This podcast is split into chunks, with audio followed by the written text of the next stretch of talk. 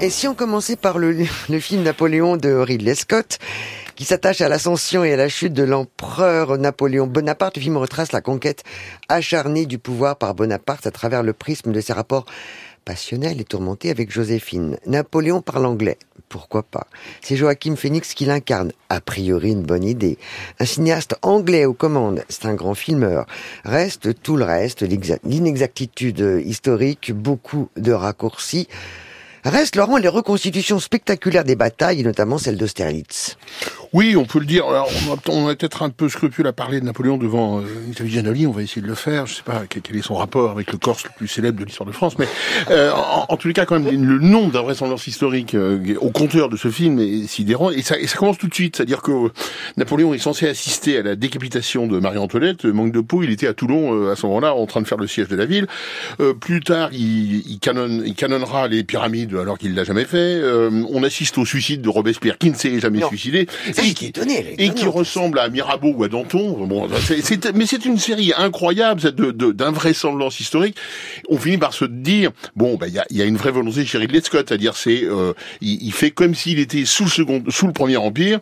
Et il est anglais et il y va franchement comme les feuilles euh, monarchistes anglaises déliraient euh, tous les jours euh, contre Napoléon. Ça donne donc ce film assez incroyable de, de contre-vérité historique, il faut bien le dire, quoi qu'on puisse penser par ailleurs de Napoléon Bonaparte, et pas forcément que du bien, évidemment, tout l'héritage politique, social, politique, culturel, tout ça est absolument passé sous silence dans le film. Reste un petit garçon un peu nerveux qui parle beaucoup de sa maman et qui, euh, aussi, fait très mal l'amour et qui fait très très mal l'amour avec euh, Joséphine Beauharnais. Elle perd sa particule aussi dans le film. On se demande pourquoi. Et puis on finit par lire le, le, un, un, grand entretien dans le Monde avec euh, Ridley Scott et où notre confrère finit par lui dire alors vous êtes curieux de découvrir prochainement la grande série que prépare Spielberg à propos avec le scénario de, de Kubrick. Et euh, Ridley Scott dit ah non moi j'ai passé le c'est fini terminé. Napoléon je suis passé à autre chose eh ben je crois qu'on peut passer à autre chose nous aussi. La Vénus d'argent d'Elena Klotz Jeanne a 24 ans elle vit dans une caserne en banlieue avec son père gendarme. Son petit frère et sa petite sœur elle a fait le pari de réussir sa vie dans le monde de la finance pas pour la gloire et le luxe, mais pour euh, pour gagner sa liberté. Entre les valeurs de l'un et la corruption de l'autre, c'est très binaire. Le parcours d'une transfuge de classe, formellement, c'est beau, dans le fond, c'est assez vain. Reste juste la naissance d'une actrice, Claire Pommet. Oui, c'est certes, il euh, y a de la virtuosité narrative et formelle pour ce second film de Hélène Klotz, hein, qui avait obtenu, Hélène, pardon, Klotz, qui avait obtenu oui. le prix Jean Vigo en 2012 avec euh, L'âge atomique. Certes, il y a un casting très réjouissant, vous disiez la, la révélation euh, de Pomme, mais il y a aussi euh, Anna Mouglalis, Grégoire Collin, tiens, un certain Niels Schneider, et puis même Mathieu Amalric dans une apparition quasiment euh, clin d'œil oh familial. Oui. mais on se demande surtout, surtout, et c'est ça le problème, où la cinéaste veut-elle en venir oui. avec cette vision du monde financier? Est-ce que c'est un enfer ou est-ce que c'est un paradis? À force de s'interroger, on se demande vraiment si, quelle est la teneur réelle du propos. Euh, un hiver à Yanji du réalisateur singapourien Anthony Chen. Euh, c'est une ville au nord de la Chine, à la frontière de la Corée, venue de Shanghai pour un mariage. Euh, Feng s'y sent un peu perdu. Par hasard, il rencontre Nana, une jeune guide touristique qui le fascine et lui présente, elle, un ami cuisinier. C'est un Jules et Jim revisité en plus jeune et plus pop? Oui, il y a de ça, il y a de ça. Mais effectivement, on est tout, de suite happé parce que on se demande, mais quel est cet étrange personnage perdu au milieu d'une fête de mariage? Est-ce que c'est un déséquilibré? Est-ce que c'est un délinquant? Est-ce que c'est juste un représentant parfait de la jeunesse chinoise en plein désarroi? Et progressivement s'installe entre ces trois-là, parce que la référence à Jules et même si c'est beaucoup moins dramatique, elle est prégnante. Euh, la, la, la, la, relation se, se, se tend, se noue à bas bruit dans un climat de neige et on, avec un comme ça une façon très ouatée d'envisager les choses et les relations et avec une très très grande mélancolie intérieure qui qui progressivement envahit tout le film. Ça s'appelle Un hiver à Yanji et c'est hautement recommandable. Là, c'est un doc signé Dominique Marchès, s'appelle La rivière entre Pyrénées et Atlantique coule des rivières puissantes qu'on appelle les gaves.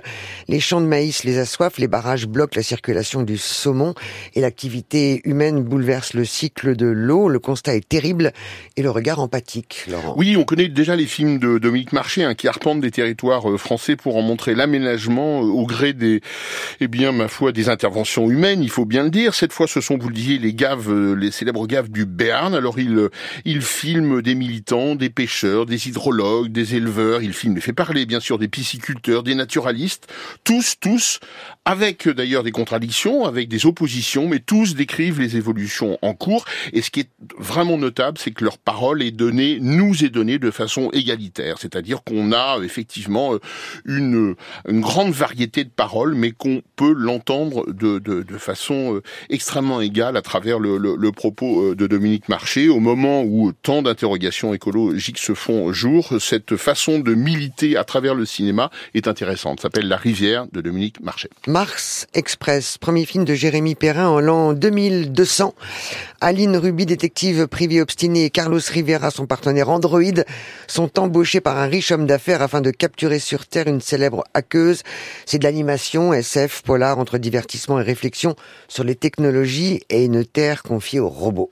Oui, ben c'est euh, c'est un film d'animation pour adultes, sacrément d'actualité parce que ce qui se passe en fait, c'est que on se on est en train de se demander dans le euh, dans dans le scénario euh, s'il y aurait pas une possibilité de faire se réveiller les robots de l'intelligence artificielle pour prendre le pouvoir. Donc c'est dire si effectivement le le, le le propos est extrêmement politique, extrêmement actuel, sans perdre de vue pour autant de faire du cinéma, de faire aussi de la poésie.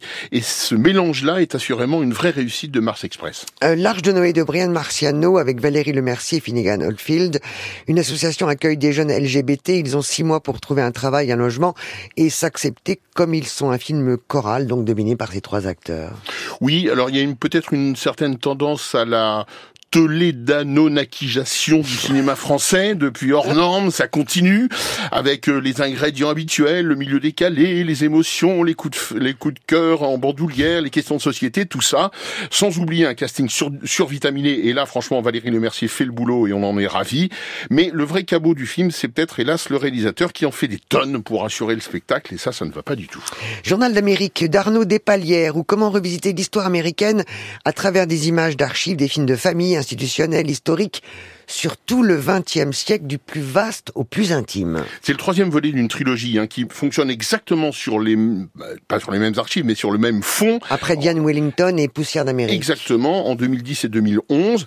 À nouveau, euh, Arnaud, Des, Arnaud Despalières y va franchement. Le commentaire est de son cru, sous forme de carton, et intercalé euh, ces images, ces photos dont vous venez de, de parler. C'est le choc des deux, c'est l'abrasion la, la, des deux ensemble, l'embrasement des deux qui fait tout le prix et le poids de ce journal d'Amérique. On va aller vite parce qu'on n'a pas énormément de temps pour rappeler les sorties de Rien à perdre, Delphine Delogep oui.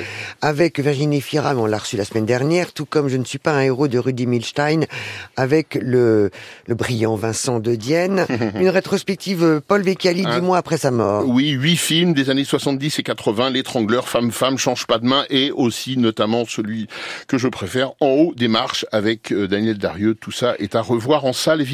Moi j'adore ce cinéaste, il y a une soirée Werner Herzog, trois films et le portrait inédit, cinéaste de l'impossible sur Arte mercredi prochain. Ne manquez pas ce rendez-vous à 20h55. Euh, des festivals, Laurent. Si vous êtes nantais et que vous aimez le cinéma, et eh ben vous resterez dans votre ville de Nantes jusqu'au 3 décembre au moins pour la 45e édition du Festival des Trois Continents.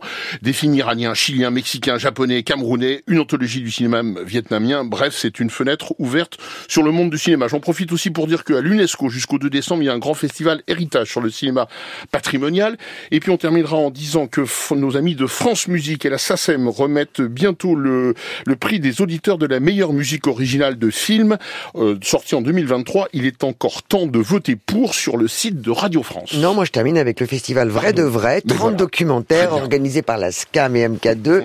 C'est gratuit les 2 et 3 décembre prochains en MK2 Bibliothèque à Paris.